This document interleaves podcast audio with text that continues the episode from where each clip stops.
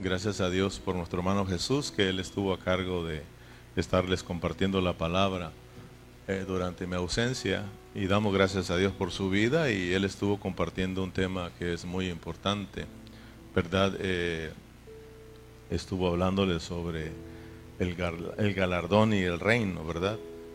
Y la salvación del alma. O sea, de que si nosotros somos, experimentamos la salvación del alma, entonces estamos listos para la recompensa, que es el reino. Pero si no hay salvación del alma, entonces tenemos, vamos a tener problemas. Para los que no son cristianos, primero Dios quiere salvar su espíritu. Pero para todos nosotros, los que ya somos creyentes, los que ya somos cristianos, ahora estamos lidiando con la salvación del alma. El alma somos tú y yo.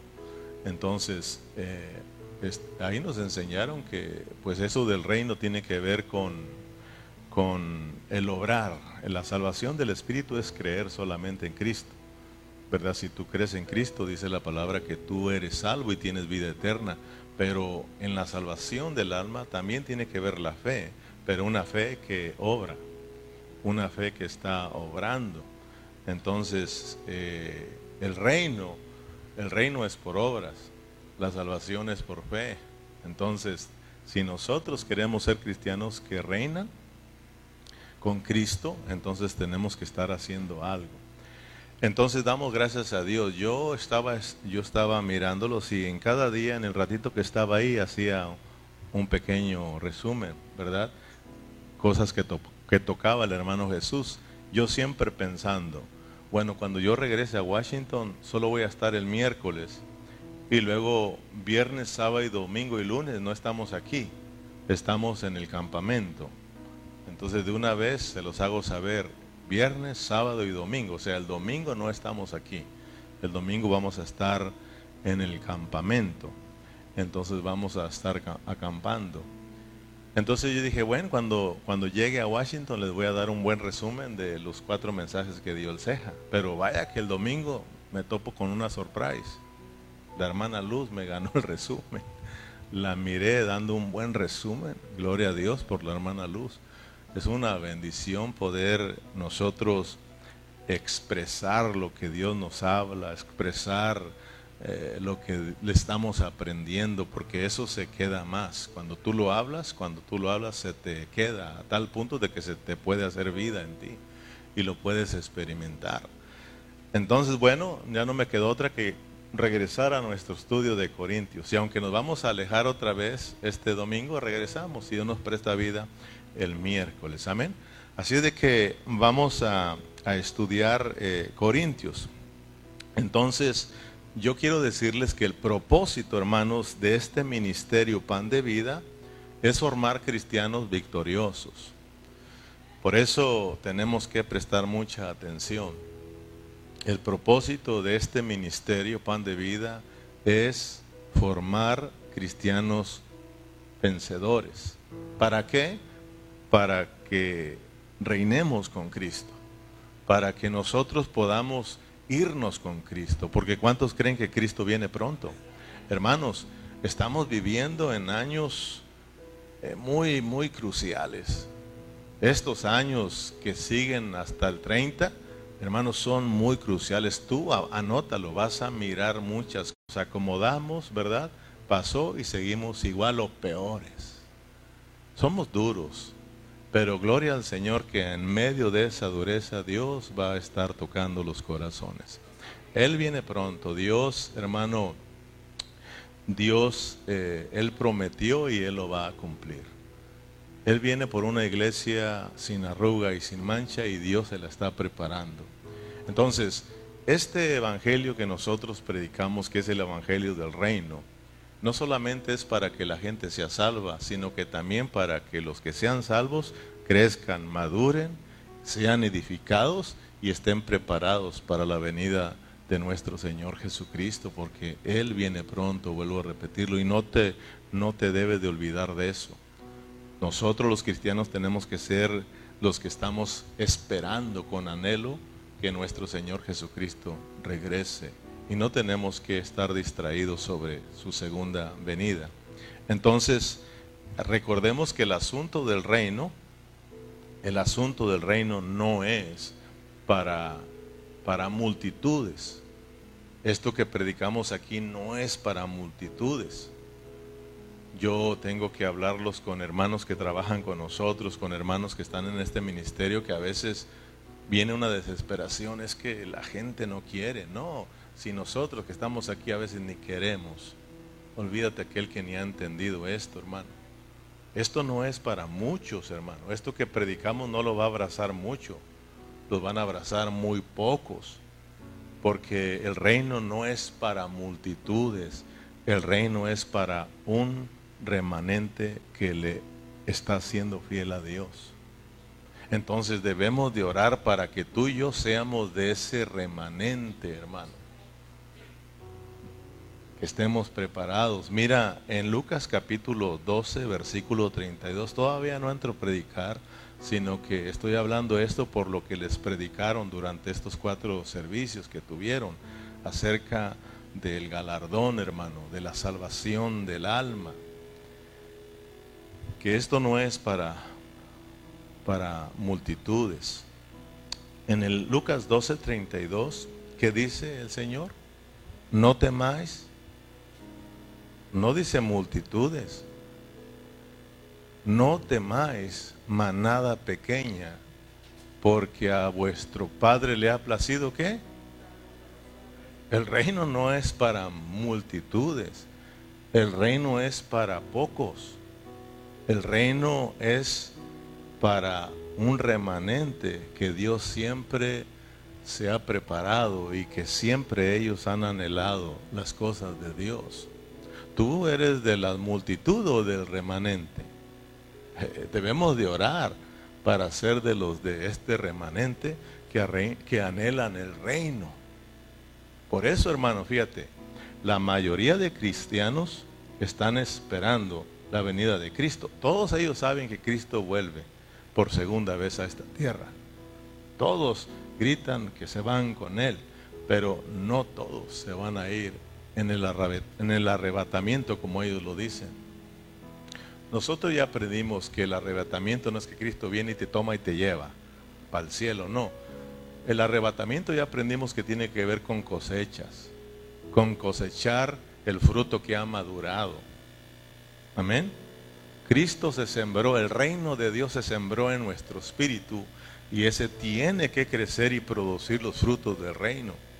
Si ese, esa vida del reino, esa semilla del reino que se sembró en nuestro espíritu no crece, entonces no estaremos listos para la cosecha, hermano. Porque no hemos crecido, no hemos madurado. La venida de Cristo o la manifestación del reino de mil años es para los que han alcanzado la madurez, para los que han madurado y están listos para ser cosechados. Los que no estén listos para la cosecha tienen que esperar. Tienen que esperar, ¿cuántos años? Mil años. Por eso ya hemos aprendido de que hay 80, 80 años que Dios nos da en esta vida, 90, lo que Dios te dé en esta vida, para que dejes, te dejes tratar por Dios. Si no nos dejamos tratar por Dios en estos años que Dios nos da en esta tierra, entonces vienen mil años para que seas tratado por Dios. Yo prefiero los 80 años para dejarme transformar por el Señor. ¿Tú qué prefieres, 80 años o mil? Si con 80 ya no aguantamos, imagínate con mil. Entonces, que Dios nos ayude. Amén, hermanos. Fíjate que el propósito de los escritos del apóstol Pablo en todas sus cartas para las iglesias, para los hermanos, fue siempre con este fin. Pablo, su evangelio, su predicación, aparte de salvar, de engendrar a los hermanos y traerlos a Cristo, era para que estos hijos de Dios crecieran y todos llegaran a ser edificados para que todos juntos llegaran a ser esa iglesia gloriosa que espera con anhelo la venida del Señor. Pablo predicó con este fin de que todos llegaran a ser esa iglesia que está agradando a Dios. Por eso en Romanos, en sí, 15, 15 y 16, fíjate lo que dice ahí. En Romanos capítulo 15, versículo 15 y 16. Dice, mas os he escrito, hermanos, en parte con atrevimiento. Era atrevido Pablo. Por eso nosotros tenemos que aprender a ser atrevidos. En parte con atrevimiento como para hacerlo recordar por la gracia que de Dios me es dada, para ser ministro de Jesucristo a los gentiles, ministrando el Evangelio de Dios. ¿Para qué? para que los gentiles les sean ofrenda agradable, santificada por el Espíritu Santo. Ese era el anhelo de la, del Pablo al predicar eh, la palabra, el Evangelio, de que todos los hermanos llegasen a hacer una ofrenda. Él mismo dijo, este es mi Hijo, amado en el quien tengo complacencia. Cristo es el único que me satisface. Amén. Entonces, hermanos, eh, el cristiano no debe de conformarse a solo ser salvo en su espíritu. Debemos anhelar la salvación de nuestra alma, como nos, nos enseñaban. Amén. Y tenemos que anhelar también la salvación de estos cuerpos. Todos nosotros tenemos que anhelar esa salvación tan grande que Dios nos ha dado para que se cumpla en nosotros primero a los tesalonicenses 5:23, ¿verdad? que todo nuestro ser, espíritu, alma y cuerpo sean guardados irreprensibles para la venida de nuestro Señor Jesucristo. Amén. Entonces nosotros, hermanos, eh, debemos, debemos nosotros orar al Señor con todo el corazón, de decirle, Señor, aquí estamos, necesitamos de ti, sálvanos, sálvanos, salva, salva nuestras almas ahora Salva nuestras almas, salva todo nuestro ser para que seamos irreprensibles para tu segunda venida y podamos reinar con, con Él, con Cristo. Amén. Entonces, prestemos atención, hermanos, a lo que estamos estudiando, porque estos asuntos son muy importantes y te vas a dar cuenta que todos caemos a lo mismo. Dios quiere que nosotros alcancemos esta salvación porque lo que viene es el reino. Esto, esto se va a acabar. La gracia ya no dura mucho. El mundo tú lo vas a mirar, por eso te digo anótalo, porque estos años que siguen, que son siete años o ocho años, son cruciales, hermano. Vas a mirar cosas que nunca has visto. No creas que, no estés tranquilo que esto ya pasó, no, hermano. Se va a poner bueno el asunto. Se va a poner bueno el asunto. Y cuando uno ve el ambiente del mundo, el ambiente de los cristianos, de verdad que uno llora y le dice al Señor, sí, ven Señor Jesús. Necesitamos, hermano, orar y pedirle al Señor que nos ayude. Debemos de estar atentos, porque lo que Dios nos está hablando, hermano, es algo muy importante. Entonces, regresemos a nuestro estudio de Corintios. Padre Celestial, aquí estamos agradecidos por lo que tú haces con nosotros, por lo que tú nos hablas. Todo es para que nosotros crezcamos, maduremos y estemos preparados para tu segunda venida, porque tú vienes pronto, Señor.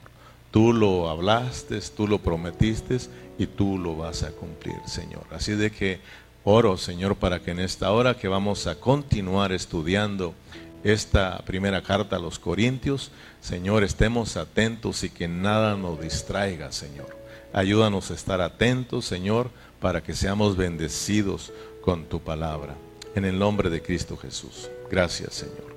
Entonces el tema que vamos a desarrollar hoy son los, eh, vamos a hablar acerca de los dones que son para el provecho del mismo cuerpo. Es decir, los dones son para provecho del cuerpo de Cristo. Ese es nuestro tema. Y vamos a leer los versículos eh, de Primera de Corintios, capítulo 12, versículos 4 al 7. Los dones son para el provecho del cuerpo de Cristo. Abre ahí tu Biblia en Primera de Corintios capítulo 12, es el capítulo 12 que estamos estudiando. ¿Verdad? Eh, tal vez algún mensaje o dos mensajes y luego terminamos con este capítulo número 12. Pero hoy vamos a, a leer versículo del 4 al 7, dijimos. Y aunque vamos a estar leyendo algunos otros versículos de este capítulo. Dice, ¿lo tienes? Ahora bien, hay diversidad de dones, pero el Espíritu es el mismo. Hay diversidad de ministerios, pero el Señor es el mismo. Hay diversidad de operaciones, pero Dios que hace todas las cosas en todo es el mismo. Pero a cada uno les es dada la manifestación del Espíritu para provecho. Lea conmigo el versículo 7. Pero a cada uno le es dada la manifestación del Espíritu para provecho. Entonces, mire, no perdamos de vista lo que es el cuerpo de Cristo. Usted y yo debemos de prestarle atención a lo que es el cuerpo de Cristo, a lo que es la iglesia, lo que es la vida de la iglesia. Si nosotros como creyentes anhelamos la salvación del alma, fíjate bien, porque ya te lo enseñaron, si nosotros, para que veas que todo cae en lo mismo, si nosotros, hermanos, prestamos atención a lo que es el cuerpo, y si nosotros anhelamos la salvación del alma, entonces, hermanos, debemos de mirar que si yo no estoy funcionando en el cuerpo, que es la iglesia, es decir, si yo no estoy viviendo la vida de la iglesia, si yo no estoy haciendo mi función como miembro del cuerpo de Cristo, tú no vas a alcanzar la salvación del alma que te hablaron. Y si no eres, eh, si no eres salvo en tu alma, entonces vas a tener pérdidas. Y ya lo aprendiste también que es, tener pérdidas. Tener pérdidas, ya hemos aprendido, es de que no estemos ganando a Cristo. No estar ganando a Cristo es estar perdiendo. Y eso va a traer problemas serios porque nos van a mandar a un castigo. El que no es cristiano, fíjate bien, los que están aquí por primera vez, si tú no eres cristiano, es decir, si tú no has entregado tu vida a Cristo, cuando seas juzgado de parte de Dios, porque todos vamos a ser juzgados, todos vamos a estar un día delante del Señor porque todos se van a morir. Y después de, dice la palabra, que después de que el hombre muere, entonces viene el juicio. Porque todos tenemos que ir a, darle cuentas a Dios, ¿verdad? Los cristianos por un lado y los no cristianos por el otro lado. Entonces, ya sabemos todos que a los cristianos, ¿por qué nos va a juzgar, Dios? Por no vivir la vida de Cristo, porque aquí no le han hablado de Cristo, casi la mayoría, hermano. ¿Verdad? Y por no haber creído, entonces a ellos les viene el castigo de Dios. Y peor cosa para ellos es un castigo eterno. Para nosotros, los creyentes, por no vivir, solo serán un castigo de mil años.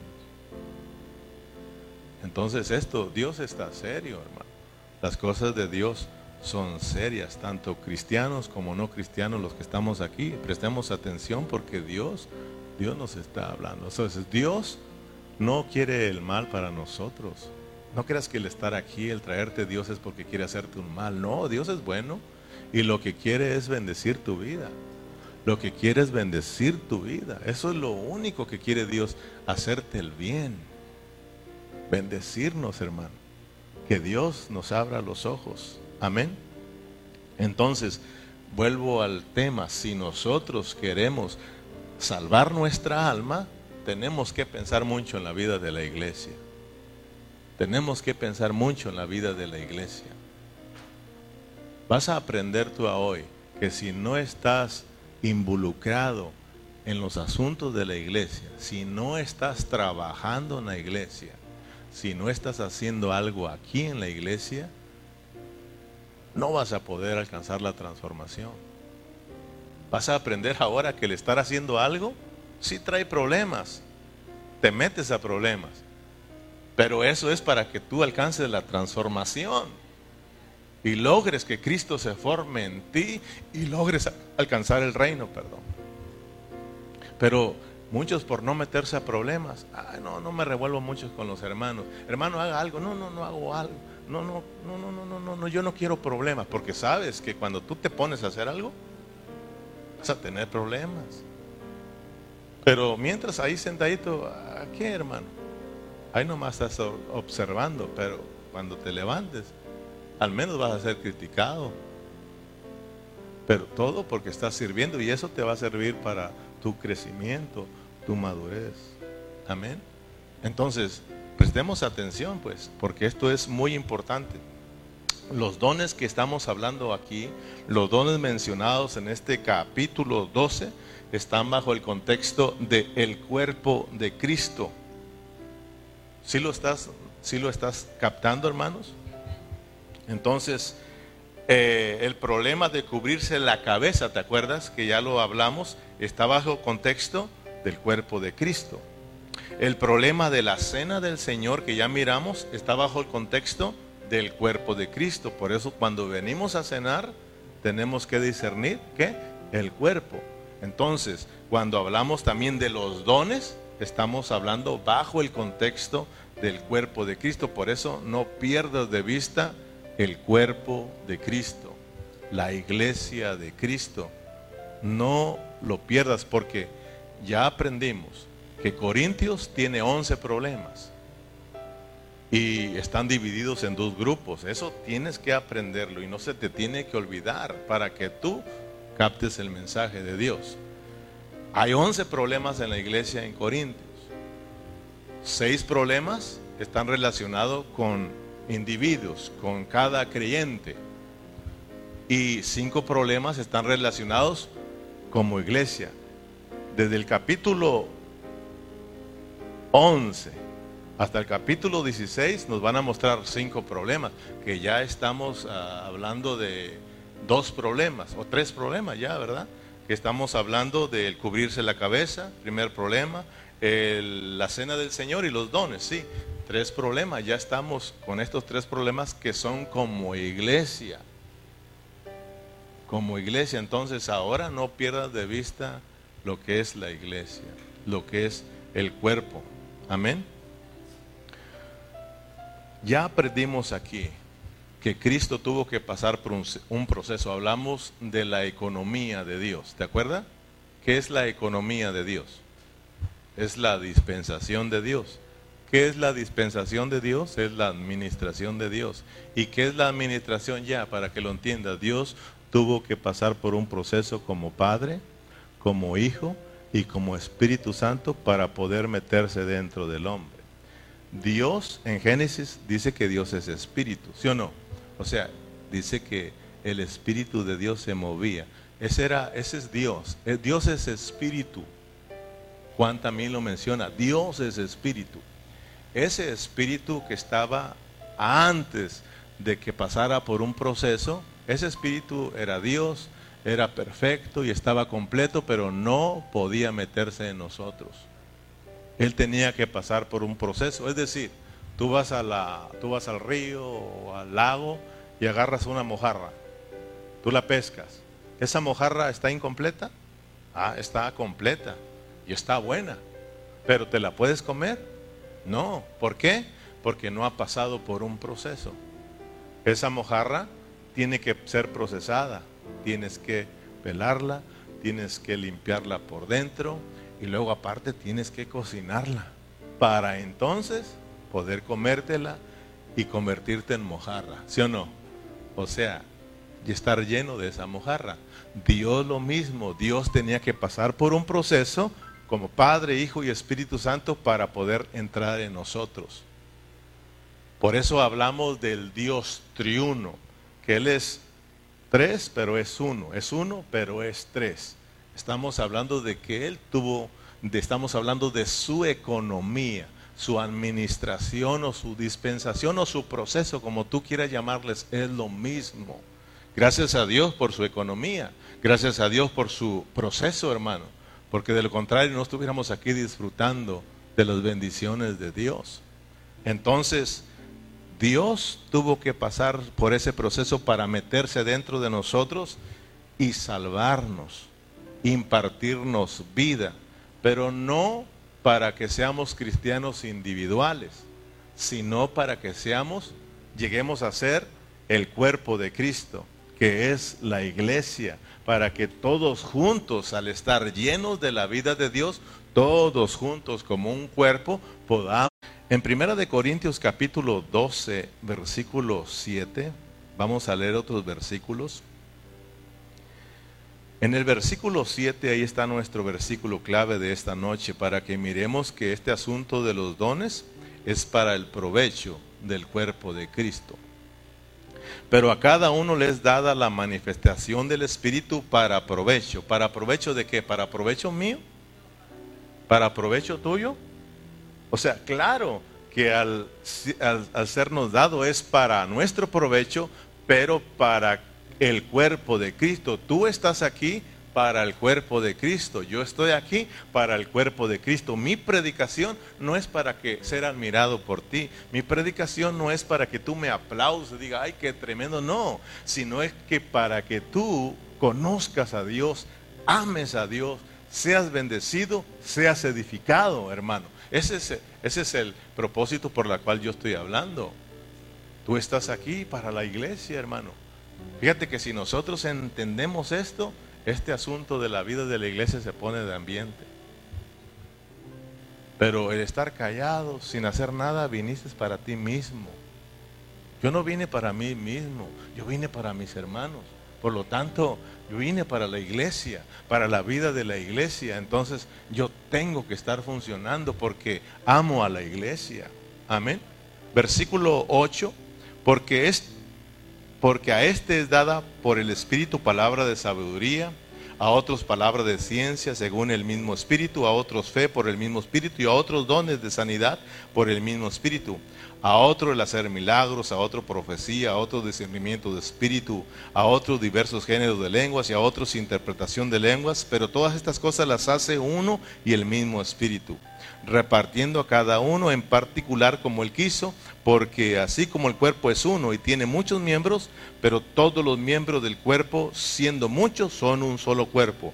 Así también Cristo, porque por un solo espíritu fuimos todos bautizados en un cuerpo, sean judíos o griegos, sean esclavos o libres, a todos se nos dio a beber de un mismo espíritu. Además el cuerpo no es un solo miembro, sino muchos. Nuevamente, prestar atención al cuerpo de Cristo al, cuerpo de Cristo. Dice que a todos se nos dio a beber de un mismo espíritu, el mismo espíritu de Dios. Y todos fuimos bautizados en un mismo espíritu.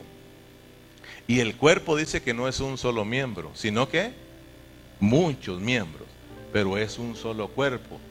No, el, el cuerpo no consiste en un solo miembro sino en muchos miembros. Yo soy un miembro, tú eres un miembro, tú eres otro miembro, tú eres otro miembro, todos, todos juntos, aquí no solamente de esta iglesia local, sino los de otra iglesia local, todos juntos somos miembros del cuerpo de Cristo.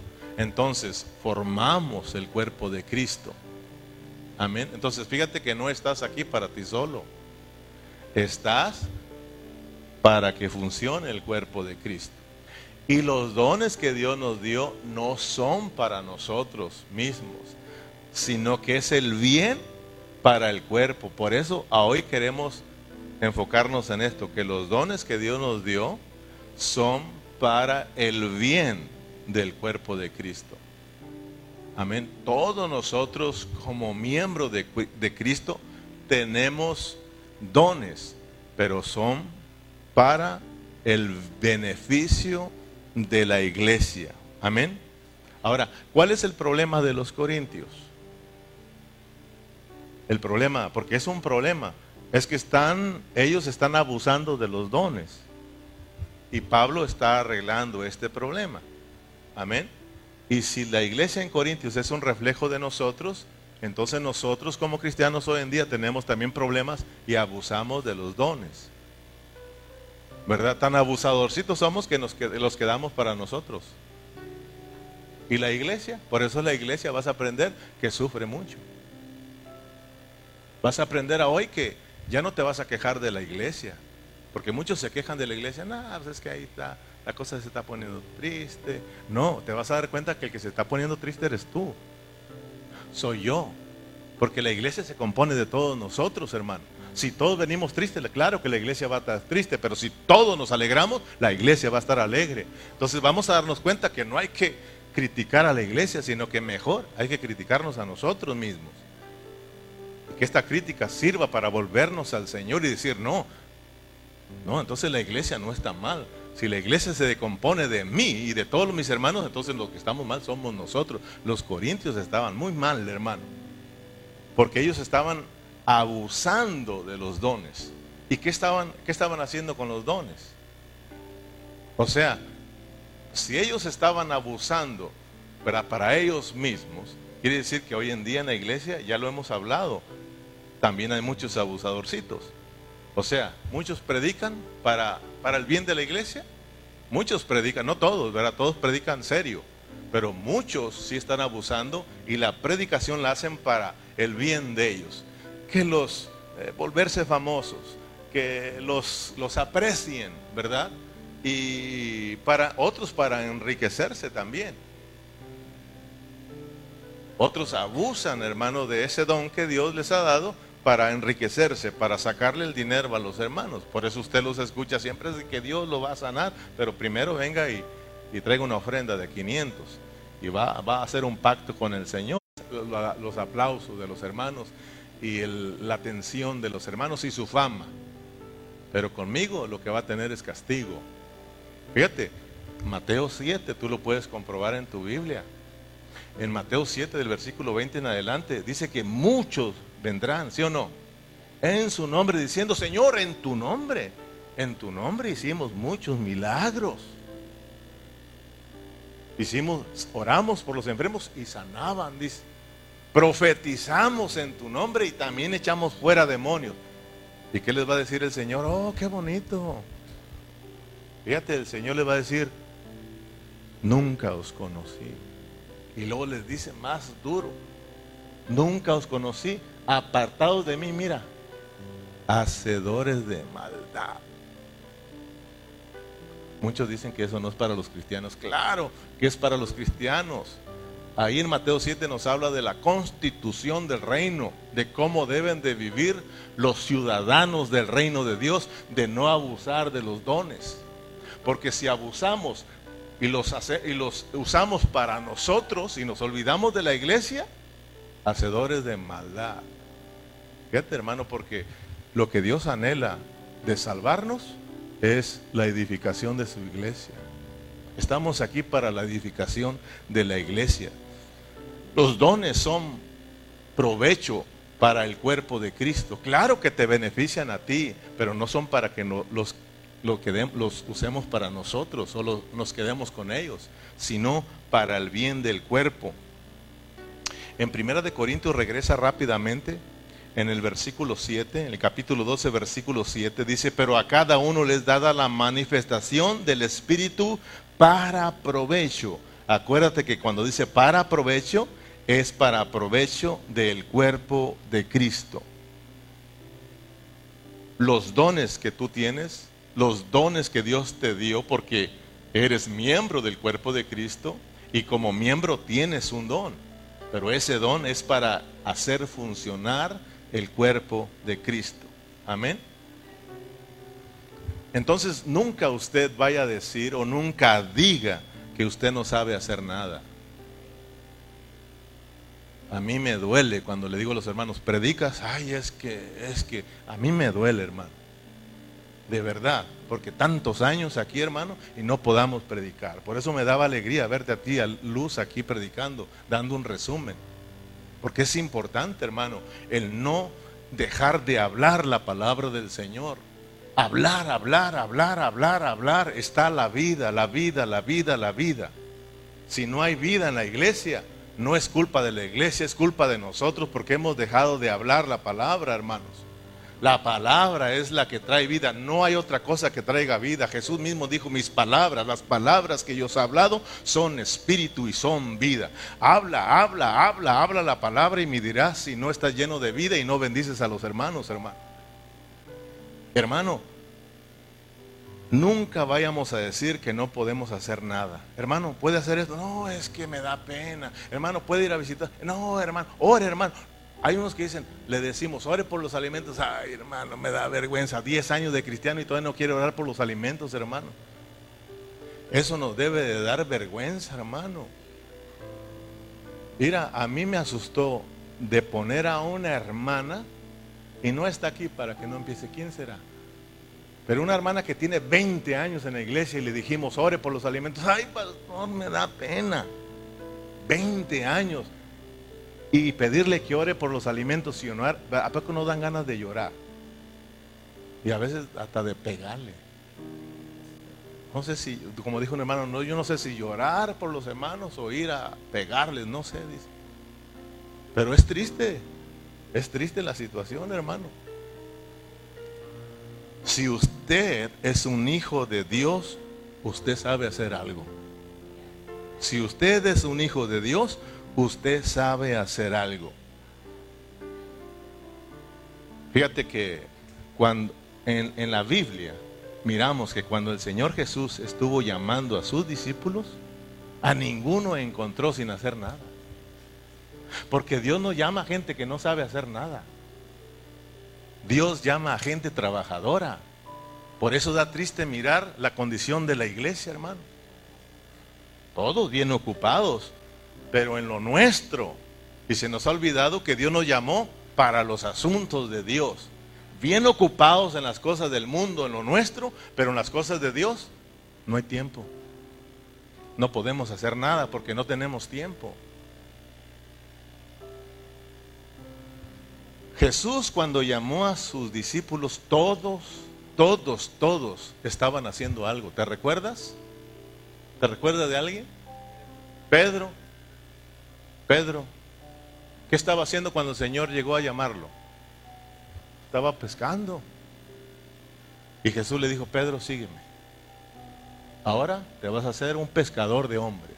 Tú eres pescador, te voy a usar, pero ahora pescando hombres para el reino de Dios. ¿Sí o no? ¿Alguno otro? Juan, ¿qué estaba haciendo Juan? El otro la rompía pescando y el otro la remendaba.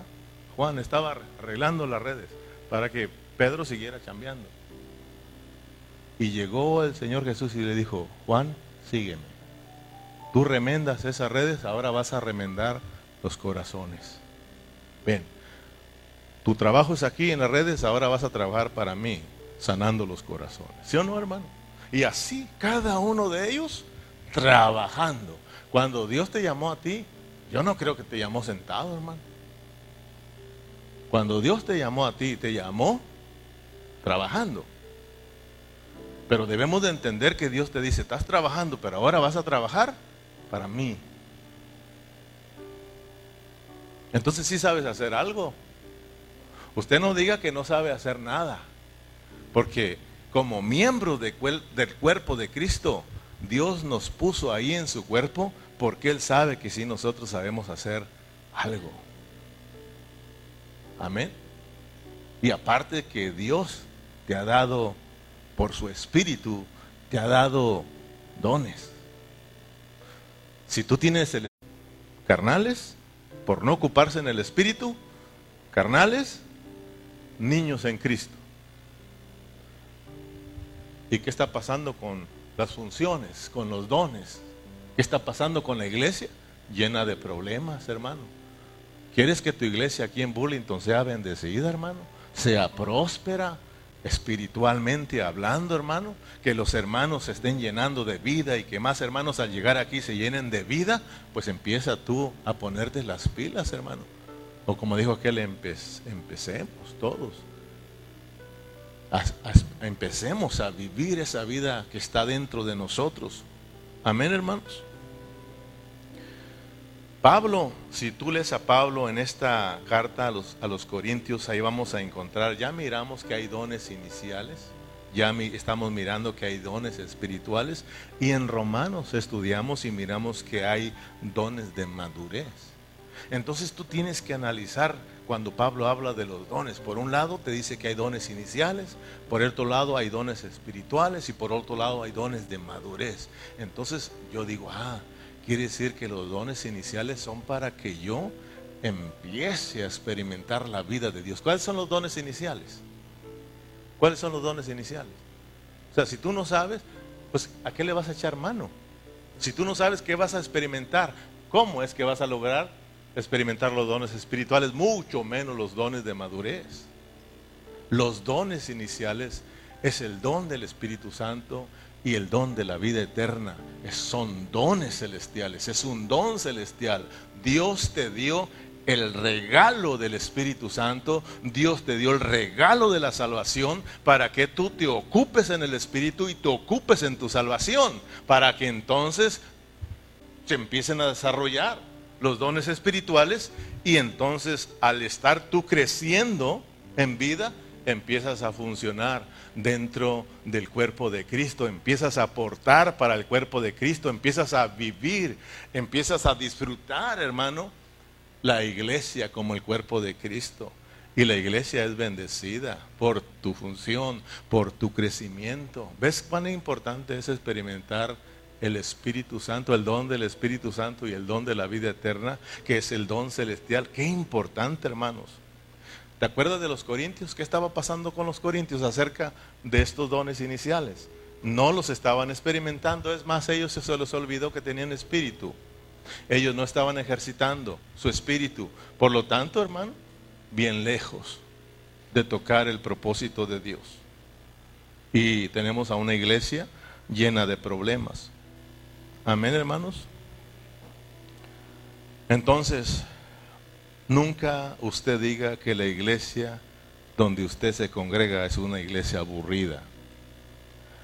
Porque muchos hermanos dicen que está aburrido ahí nunca lo vuelva a mencionar, porque la iglesia de Cristo no es aburrida.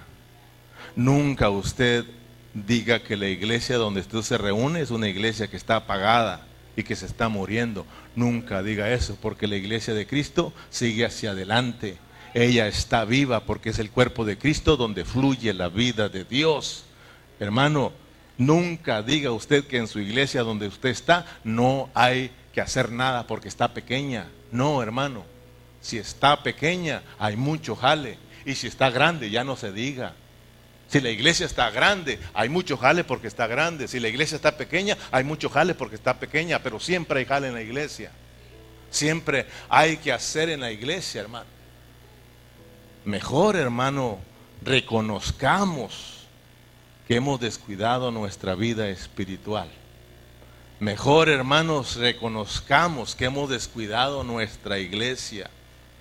¿Por qué? Porque nos hemos enfocado más en las cosas terrenales que en las cosas celestiales. Porque estoy más ocupado en las cosas mías, en las cosas de esta tierra, que en las cosas espirituales. Mejor reconozcamos eso. Reconozcamos que yo soy el aburrido. Reconozcamos que yo soy el que no está haciendo nada no la iglesia, hermano. Para que nosotros entonces aprendamos a valorar, a la iglesia.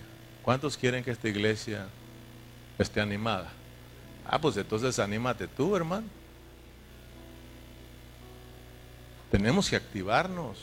La iglesia, no te olvides que se compone de ti y de mí, de todos los cristianos. Todos somos miembros del cuerpo de Cristo. Y el cuerpo de Cristo es un cuerpo que está vivo. Amén. Entonces, los dones espirituales, eh, nosotros ya aprendimos que los dones son espirituales, ¿se acuerdan? Que lo miramos en el último mensaje. Los dones son espirituales, entonces tenemos que entender que nosotros también somos espirituales. Nosotros somos espíritu, ya aprendimos, nos dieron un seminario de eso. Pero solo que estamos en este cuerpo que es terrenal. Estamos atrapados en este cuerpo porque ahí Dios nos quiere tratar, ahí Dios nos quiere salvar. Cuando este cuerpo se acabe, cuando nos muramos, entonces nos volvemos espíritu, volvemos a la realidad. Pero mientras estamos atrapados en este cuerpo y tenemos que tener mucho cuidado porque nosotros no somos de este mundo. Nosotros somos de arriba, nosotros somos espirituales. Lo dice Juan en el capítulo 3, versículo 6, que lo que es nacido de la carne, carne es, y lo que es nacido del espíritu, ¿usted es nacido del espíritu? Usted es de arriba, usted es espiritual. Los dones son espirituales. En Romanos capítulo 8, versículo 5, Pablo dice, porque los que son de la carne, ellos piensan en las cosas de la carne. Pero los que son del espíritu, piensan en las cosas del espíritu, porque el ocuparse de la carne es muerte, pero el ocuparse del espíritu es vida y paz. Entonces, ¿qué pasa cuando nos estamos quejando de la vida de la iglesia? Ay, es que esto parece que no va a funcionar. Ay, que qué aburrido ahí es que no, hay, nada que hacer ahí. ¿Qué está sucediendo cuando nosotros opinamos de esa manera? ¿Está usted ejercitando su espíritu? Oh, hermano, yo, yo no creo que una persona que ejercita su espíritu venga quejándose de la iglesia, hermano. Él viene aportando para la vida de la iglesia, hermano. Muy pocos hermanos vienen conmigo y me dicen, hermano, ¿qué hay que hacer? Es más nadie. El único acá está, mira, él calladito, pero siempre me dice, cuando no, cuando estés ocupado, yo le entro ahí. Ese es el único. Y siempre que le digo, ceja, ponte a predicar, yo le entro. A veces hasta de un día. Y mira, cuatro mensajes está bien. Una vez me dijo alguien, si quiere yo le ayudo ahí en la computadora para la música. Le digo, oh, está bueno. Pero el que maneja la computadora ahí tiene que estar todos los servicios. O te vas a presentar cada año para mover la computadora y arreglarle el sonido a los músicos. Eso significa que tienes que estar aquí todos los servicios. ¿Sí o no? Hermano, si quiere yo predico, sí, pero tienes que estar aquí. Porque vas a predicar un mensaje y no te vas a mirar por un año. Entonces, ¿qué vas a enseñarle a los hermanos? Esto es de responsabilidad, hermano. Y como no queremos responsabilidad, calladitos todos. Pero hay mucho jale aquí, hermano. ¿Usted qué, qué? Porque es una iglesia pequeña no hay jale? No, hombre, pues si hay más jale. Y si es grande, pues mucho más jale, hermano. Mira, si alguien estuviera listo para jalar, ay, no vino de la batería, yo me lanzo. ¿Sí o no? Pero para que toque la batería hay que practicar, hay que aprender, hay que estar ahí, hay que dejar de hacer muchas cosas, hermano. ¿Sí o no? Fíjate, necesitamos hermanos músicos. Ya se va a ir el de la tecladita a, la escuela, a la universidad. Y pues todos entendemos que van a estudiar. Pues ahí está una oportunidad. Pero hay que que estudiar, hay que practicar. Y si alguien no quiere hacer nada, pues simplemente pues no va a haber música. ¿Sí o no? O sea, tenemos que orar, hermanos. Tenemos que orar por músicos. También callados. No, no estoy enojado, ¿eh? Estamos hablando de que hay jale. Y fíjate que si no, vuelvo a repetir, si no te involucras en los jales de la iglesia, no esperes irte con el Señor. Si no estás haciendo nada de la iglesia, no esperes, ay, me voy con Él, yo no me quedo, me voy con Él. No, no, no, no, no, no, no estés esperando el reino. Si estás involucrado en la vida de la iglesia y todos trabajando bajo la voluntad y la alianza del Espíritu Santo, entonces sí hay recompensa. Acuérdate que jalar, hay recompensa por jalar, por obrar en la vida de la iglesia Dios te da una recompensa, te da un premio. O sea, ¿sabes? Por eso yo estoy echándole ganas aquí. No por mi salvación, ya soy salvo, por mi recompensa. Y tengo que hacerlo bajo la guianza del Espíritu. Amén, hermanos. Yo soy un don, soy un regalo de Dios para la vida de la iglesia, hermano. Y yo estoy aquí para el bien del cuerpo de Cristo, hermano. Y yo sé que en mi jale hay recompensa. Tal vez tú no me des nada, hermano, pero Dios sí paga bien. Amén, hermano. Entonces, éntrale al jale. Necesitamos músicos, como te decía, necesitamos, necesitamos hermanos que evangelicen. Necesitamos evangelistas, hermano. Allá afuera, ¿quién está yendo a predicar de nosotros, hermano? Bueno, iba a decir algo, mejor no digo nada. Que a veces queremos ir no hasta, no sé hasta dónde a predicar. Aquí, nuestros vecinos, nuestros familiares, aquí alrededor. Hermano, necesitamos gente que diga, yo voy a evangelizar, hermano. Todos estamos esperanzados de que el pastor lo haga y estamos hasta enojados porque el pastor no trae gente a la iglesia. El pastor no trae gente a la iglesia, son las ovejas las que traen más ovejas, hermano. El pastor alimenta, el pastor cuida y ustedes se reproducen, hermano. Ahora, yo como, oveja también me pongo y tengo que reproducirme también. Pero necesitamos, aparte de músicos, necesitamos que evangelistas. Alguien que, esté evangelizando, alguien que salga afuera a predicar el evangelio, hermano. ¿Cómo dice Pablo a los romanos? ¿Cómo van a escuchar allá afuera si no, no hay nadie que les predique? ¿Cómo van a creer si no hay nadie que les predique? ¿Cómo van a ser salvos si no hay nadie que les predique? Si no han escuchado. Necesitamos, hay jale afuera, hermano. Necesitamos, hermanos, hermanos que digan, yo visito a los hermanos que no vienen. Pero a veces queremos que el pastor, y, ya fuiste con los hermanos que no vinieron, y ya les hablaste, y yo digo, bueno, ¿y ustedes qué? Hermanos fulanos, pastor, fulano se enfermó, ya fue a orar por, ¿y tú por qué no vas a orar por él? Hermano, necesitamos gente que diga, pastor, yo voy a orar por los enfermos. Tenemos muchos enfermos, no se preocupe, yo voy a ir por, a orar por todos ellos. Yo voy a visitar a los que no vinieron. Hay mucho jale aquí, hermano.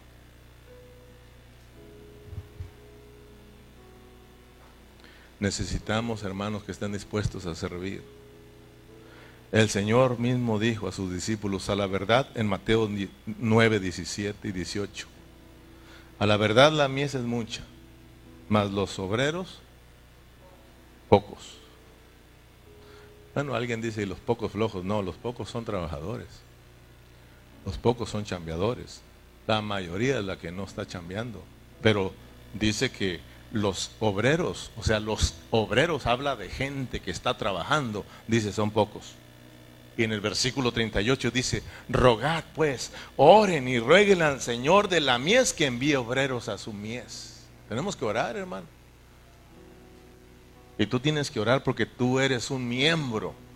Tú eres un miembro. Y un miembro funciona. Un miembro trabaja, funciona, hermano. ¿Qué, está haciendo, ¿Qué están haciendo todos mis miembros aquí, hermano? De mi cuerpo, funcionando, funcionando. Mis ojos, mi boca, mi mano, mis pies, mis eh, dedos, todo mi ser está funcionando, hermano. El cuerpo de Cristo está lleno de miembros que funcionan. Entonces tener el Espíritu Santo dentro de nuestro espíritu ser miembro del cuerpo de Cristo, tener los dones espirituales, nos están hablando de ser cristianos que están vivos y que están activos, creciendo, que nos van a dar nuestro pago. Nos van a dar nuestro pago, hermano, por lo que hemos escuchado, por lo que hemos aprendido. Por eso dice que es, es necesario que con más diligencia prestemos atención a las cosas que hemos aprendido, no sea que nos deslicemos, nos vayamos de paso y entonces seamos no tengamos la recompensa. Termino con 1 de Corintios capítulo 12, versículo 1 al 3 nuevamente. 1 de Corintios capítulo 12, versículo 1, 2 y 3. Con esto terminamos. ¿Lo tienes? No quiero, hermanos, que ignoréis acerca de los dones espirituales. Sabéis que cuando eras gentiles se os llevándonos como se os lleva a los ídolos mudos por tanto, os hago saber que nadie que hable por el Espíritu de Dios llama anatema a Jesús y nadie puede llamar a Jesús Señor si no es por el Espíritu Santo. Préstale atención. Versículo 1 dice, no quiero hermanos que ignoréis acerca de los dones espirituales, porque en Corintios estaban haciendo ignorados este asunto de los dones y por eso se estaba abusando. Hermano, nosotros aquí no tenemos que ignorar lo que estamos aprendiendo. Ignorar es que te entre por aquí y te salga por acá y no suceda nada en tu vida, hermano. No debes de ignorar esto porque esto es serio. Pablo dice, no quiero, hermanos, que ignoréis acerca de los dones. Si nosotros los ignoramos, nosotros no vamos a entender nada de los asuntos de los dones.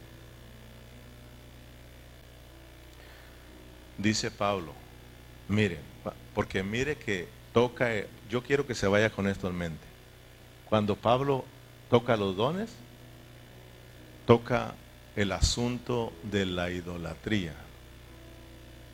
Fíjate bien.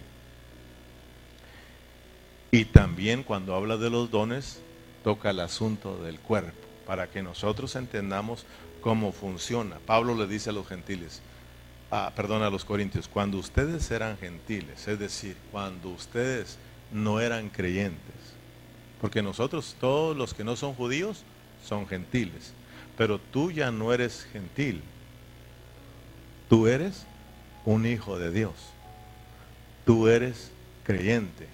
Amén, hermanos. Entonces Pablo dice, hey Corintios, cuando ustedes eran gentiles, es decir, cuando no eran creyentes, ustedes eran arrastrados por quienes, ¿qué dice el versículo que sigue? Que cuando eran gentiles os, extraviaba llevados como se os lleva a los ídolos mudos. Por tanto, ese por tanto es para que prestemos atención. Os hago saber que nadie que hable por el Espíritu de Dios llama anatema a Jesús y nadie puede llamar a Jesús Señor si no es por el Espíritu. Entonces le dice, ustedes eran arrastrados antes de venir a Cristo por los ídolos mudos. Y como ustedes eran arrastrados por los ídolos mudos, entonces ustedes también eran mudos. Y como eran mudos, ustedes no se expresaban bien de Dios. Es más, ustedes hablaban mal de Dios. ¿Sí o no? Pero ahora ustedes son creyentes y tienen el Espíritu Santo, por lo cual, por el Espíritu Santo, ustedes ahora pueden hablar y pueden llamarle Señor Jesús. Porque nadie puede llamar al Señor si no es por el Espíritu. Corintios, ustedes ahora pueden hablar. Ustedes no son mudos, pueden hablar. Hermano, usted puede hablar. Si usted tiene el Espíritu Santo, puede hablar. Si no lo tiene, entonces tiene razón en quedar callado. Pero si usted tiene el Espíritu Santo de usted, usted puede decir, Señor Jesús, Señor Jesús. Pero sabes, hermano, los corintios tenían el Espíritu, pero apagado, tenían el espíritu, pero nada de ejercitado. ¿Cómo es que ellos iban a hablar, hermano? Que Dios nos ayude. O sea, hermano, ser arrastrados por los ídolos mudos nos lleva a ser mudos. Ser atraídos por Dios nos lleva a ser cristianos que hablan. Por eso, hermano, como creyentes tenemos que tener cuidado con los asuntos espirituales. Estos asuntos espirituales, la iglesia es asunto espiritual, los dones son asuntos espirituales. Nosotros somos espirituales. Si descuidamos nuestro espíritu, somos arrastrados por la idolatría. Sí, hermano, la idolatría es tremenda. Que tú estás aquí en la iglesia que es que, que adorando al Señor, pero eres un idólatra. ¿Por qué? Porque tú te formas a Dios a tu manera. Yo amo al Señor así, yo lo canto y lo adoro. No, hermano. A Dios se le exalta, Dios dice exáltale, Dios dice bate las manos, Dios dice da gritos de júbilo, Dios dice habla, habla, habla, habla, abre tu boca que yo la llenaré. Somos una iglesia viva, hermano. Tenemos el Espíritu Santo, podemos hablar, pero si nosotros, hermanos, no ejercitamos nuestro espíritu, entonces somos engañados por los mismos espíritus malos. Allá arriba hay espíritus buenos y hay espíritus malos. Si tú, hermano, buscas a Dios, hay espíritus que están, para servirte. Pero si no, hay espíritus que están para estorbarte. Entonces no tenemos que ser descuidados en los asuntos espirituales. Termino diciéndote esto, si tú no entiendes nada de este asunto de los dones, si no lo puedes captar, yo te digo, no te preocupes. No trates de quebrarte la cabeza. Yo sé que en su tiempo Dios te va a iluminar, pero no te quedes tranquilo. Porque muchos dicen, yo no entiendo nada, y ahí, así se quedan, hermano. Y vas a morirte sin entender nada.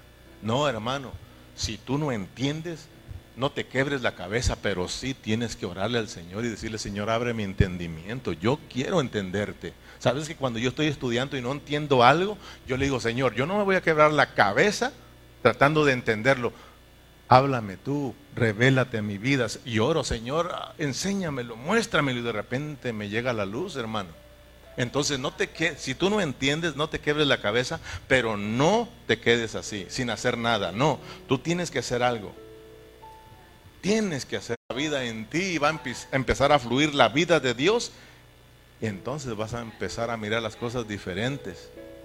Ah, ya no vas a mirar la iglesia aburrida y desanimada porque tú ya no eres aburrido ni desanimado, hermano. Tienes que buscar al Señor. Tienes que también aprender a hablar la palabra. Hablar la palabra. Ahí en tu casa, háblala con tu esposa o háblala con tu esposo. Tenemos que ministrarnos. El esposo ministra al esposo, la esposa ministra al esposo. Hablemos la palabra, hermano. Hablemosle a nuestros hijos. Ay, pastor, mis hijos. Hablemosle a nuestros hijos. Hermano, tenemos que darle un tiempo. Hablemos la palabra cuando estemos con nuestros hermanos. Hablemos la palabra cuando estemos con nuestros compañeros de trabajo, de escuela, etcétera. Tenemos que dedicarle un tiempo al Espíritu. Por lo tanto, hermano, vamos a empezar a estar conociendo, vamos a conocer ahora los asuntos de los dones. Cuando tú empiezas a, a, darle tiempo al Señor, a ejercitar tu espíritu, de repente vas a entender lo que son los dones. ¿Por qué? Porque te vas a dar cuenta que tú mismo ahora eres un don que está funcionando en la iglesia, que está haciendo algo en la iglesia. Entonces, no te preocupes. ¿Y cómo es eso? ¿Y cómo trabajan los dones? Al final te vas a dar cuenta que tú, tú y yo somos esos dones. Ya aprendimos que los dones se vuelven hombres funcionando en el cuerpo de Cristo. Amén, hermanos. Tú eres un don, hermano. Tú eres un miembro. Si eres miembro, eres un don. Si eres un miembro y tienes dones, tú eres un don. Tú estás aquí para servir. Amén. Entonces, hermano, cuando sea día de reunión, cuando sea día de reunión, no te quedes en casa. Si alguien me está escuchando, si es día de reunión, no te quedes en casa. Yo sé que hay veces que no podemos venir. Lo entiendo. Enfermedad, causas de trabajo, lo entiendo. Y tú también lo entiendes. Pero mientras que puedas, no busques excusas para no venir. Vente a la reunión, hermanos. Hagamos todo lo posible para asistir a nuestras reuniones. Y cuando estemos aquí, no te quedes callado. Cuando vengas aquí, hermano, no te quedes callado. Si ya tú experimentaste la presencia del Señor, le dedicaste un tiempo al Señor ejercitando tu espíritu, claro que al venir aquí no vas a venir callado, hermano. Sino lleno de la vida de Dios y vas a poder hablar. Porque el que tiene el Espíritu Santo habla. Porque nadie puede decir Señor Jesús si no es por el Espíritu, hermano. Entonces, al venir a esta reunión, no nos quedemos callados, hermano. Tenemos, que venir ejercitando nuestro espíritu. Tenemos que venir aquí, hermanos, adorando al Señor, porque Dios nos ha rescatado de los ídolos mudos, hermano. Ya no somos gente muda, ya no somos gente que está muerta sin, eh, ninguna, ah, sin ningún movimiento, porque cuando Pablo, la palabra habla de los ídolos, dicen que esos tienen boca y no hablan tienen manos y no palpan, ¿verdad? No aplauden, tienen pies y no caminan. Pero nosotros, hermano, ya no servimos a esos ídolos. Ahora nosotros servimos a un Dios vivo, a un Dios que habla, dice Hebreos. Dios siempre ha hablado, aleluya. Y hoy Dios sigue hablando, hermano, a través de nosotros, a través de su Hijo a través de su iglesia. No podemos quedarnos callados. Seamos los que seamos, estemos los que estamos. Podemos, hermano, hacer un escándalo para el Señor. Escándalo del bueno, pues. Oiga, hermanos, si a veces nos juntamos en un party, tres familias, y con eso parece que está llena la casa. Y aquí, aquí, aquí vemos unos 20, hermano, o más, y se oye como que si estuviera uno nomás. Se oye la hermana Yaní nomás, aleluya y gloria a Dios. Y los hermanos, bien, bien, buenas tardes. Decía mi mamá, sí, buenas tardes. Yo no sé qué quería decir con eso. Tenemos que pedirle al Señor que nos ayude. Vénganse a la reunión. Vengamos a disfrutar al Señor. Vengámonos, hermano, a ejercitar nuestro espíritu y, pongámonos a hacer algo, hermano. Amén. Ahora no viene. Ah, sí está Tacho. Aquí está. Yo pensé que no iba a venir. Alguien haga el aseo. Pero gloria a Dios por Tacho. Amén. Así es Tacho. O sea, no creas que porque eres el que limpia aquí la casa eres el menos. No, no. Si alguien quiere ser grande en el reino, sirva pues. Sirva. Amén, hermanos. Si alguien quiere ser grande, hágase chiquito aquí. Humíllese, hermano. Amén. Y Dios nos va a exaltar. Póngase de pie. Gloria al Cristo Jesús. Entonces no se les olvide que no estamos aquí el domingo. Estamos en el campamento. Amén. Ahí estaremos viernes, sábado, domingo y lunes. El lunes recuerden que es día festivo, lo agarramos para que nadie nos moleste el día domingo, todo el día, ¿verdad? Podamos estar ahí, así de que ya eh, podemos salir el domingo en la tarde o el lunes, puede quedarse el lunes, ya está todo para que también estemos el lunes hasta el mediodía. Padre Celestial, muchas gracias por tu palabra, gracias por todos los hermanos que estuvimos aquí presentes. Gracias por todos los hermanos que estuvieron conectados por vía internet, Señor. Gracias porque tú siempre nos bendices con tu palabra. Gracias porque ahora nos has enseñado que nosotros, Señor, somos miembros del cuerpo de Cristo y como miembros tenemos que estar activos, tenemos que estar funcionando porque cada uno de nosotros tiene dones, tiene un don, Señor, y cuando nosotros empezamos a disfrutar esa vida preciosa dentro de nosotros, Señor, entendemos que los dones están relacionados con nosotros. Nos damos cuenta que nosotros mismos somos dones, somos regalos para la vida de la iglesia, Señor. Padre, muchas gracias por la vida de mis hermanos. Llévanos con bien a casa, despídenos en paz, cuídalos, Señor, de su regreso a casa. Y tú siempre recibes la gloria, la honra por siempre. Y todos nos despedimos con un fuerte amén y un aplauso para nuestro Dios. Gloria a Cristo Jesús.